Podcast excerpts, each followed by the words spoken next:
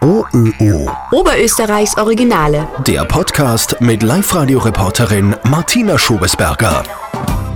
Dieser Mann hat diese Woche für die Sensation in Oberösterreich gesorgt. Franz Rührlinger aus Grünau. Er ist Höhlenforscher und hat gemeinsam mit seinem Kollegen Franz Moser in einem tiefen, dunklen Schacht am Karsberg in Grünau ein uraltes Skelett gefunden. Und zwar das von einem Wiesent, also einem europäischen Bison.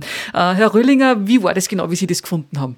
Naja, wir waren eigentlich äh, schon mit den Vermessungsarbeiten so gut wie fertig. Äh, es ist äh, in dem Bereich nicht mehr äh, weitergegangen.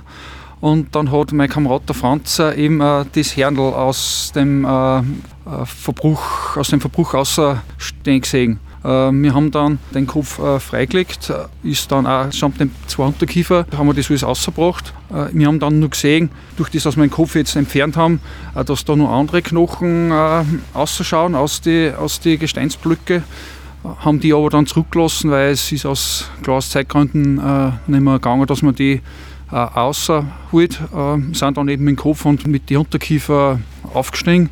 Wir haben ja geglaubt, das ist eine, eine Kur, weil es ist, äh, das Ganze ist ja äh, ein Almgebiet und es war es eigentlich naheliegend, dass da mal eine Kur reingefallen ist. Ja, und sind erst dann ein paar Tage später eben äh, draufgekommen, dass das äh, was anderes ist. Ja. Also euch war gar nicht klar, dass das so eine wissenschaftliche Sensation ist? Nein, gar nicht. Das war, wir haben äh, geglaubt, das ist eine Kur, das ist ein Schädel von einer Kur, ja. Was aber nicht, sondern was viel älteres, nämlich ein Wiesent, also ein europäisches Bison, quasi eine riesige, fällige Kuh kann man sich vorstellen mit einem gewaltigen Buckel.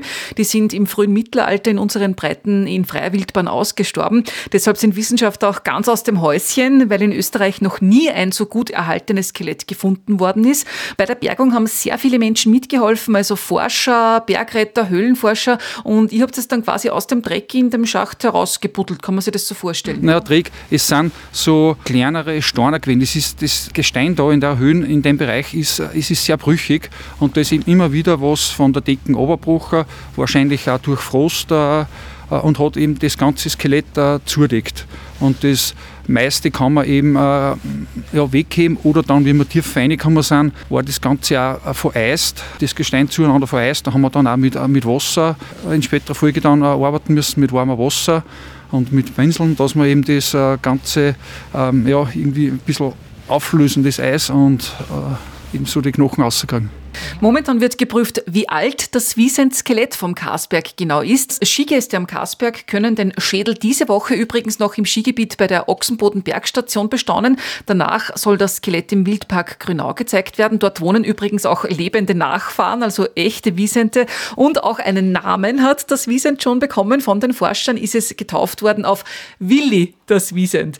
Aber zurück zum Finder, zum Höhlenforscher Franz Rührlinger. Äh, war das das spektakulärste, was Sie je gefunden haben? Oder was haben Sie sonst schon so entdeckt in Höhlen? Äh, ja, wir haben schon andere Sachen gefunden, aber jetzt äh, sowas noch nicht. Hauptsächlich sind wir ja da ein bisschen weiter südlich im Toten Gebirge unterwegs. Da haben wir ja äh, ein riesen Höhlensystem oder gibt es mehrere. Da haben wir auch schon Saurierfossilien gefunden.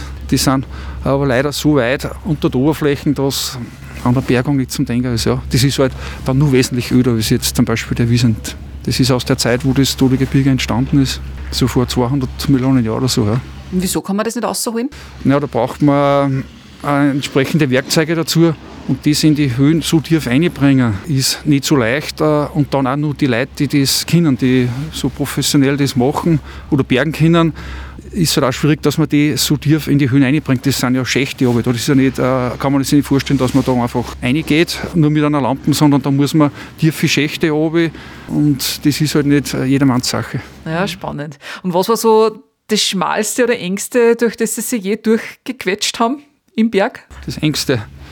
Naja, da hat man dann schon am Körper Spuren gesehen. Aber das ändert sich mit den Jahren. Äh, früher, wie ich noch jung war, da, ja, wenn ich wo den Kopf durchgebracht habe, äh, bin ich das ganze durchgekommen. Jetzt werde jetzt bleibe ich mit dem Brustkorb stecken meistens, wenn es enger wird. Ja. Wenn ihr jetzt Fragen zum Podcast habt oder Anregungen oder jemanden kennt in Oberösterreich, den oder die wir unbedingt auch einmal als Oberösterreich-Original vorstellen sollen, dann freue ich mich über eine Nachricht von euch an podcast.liferadio.at oder über eine Sprachnachricht. OÖO. Oberösterreichs Originale.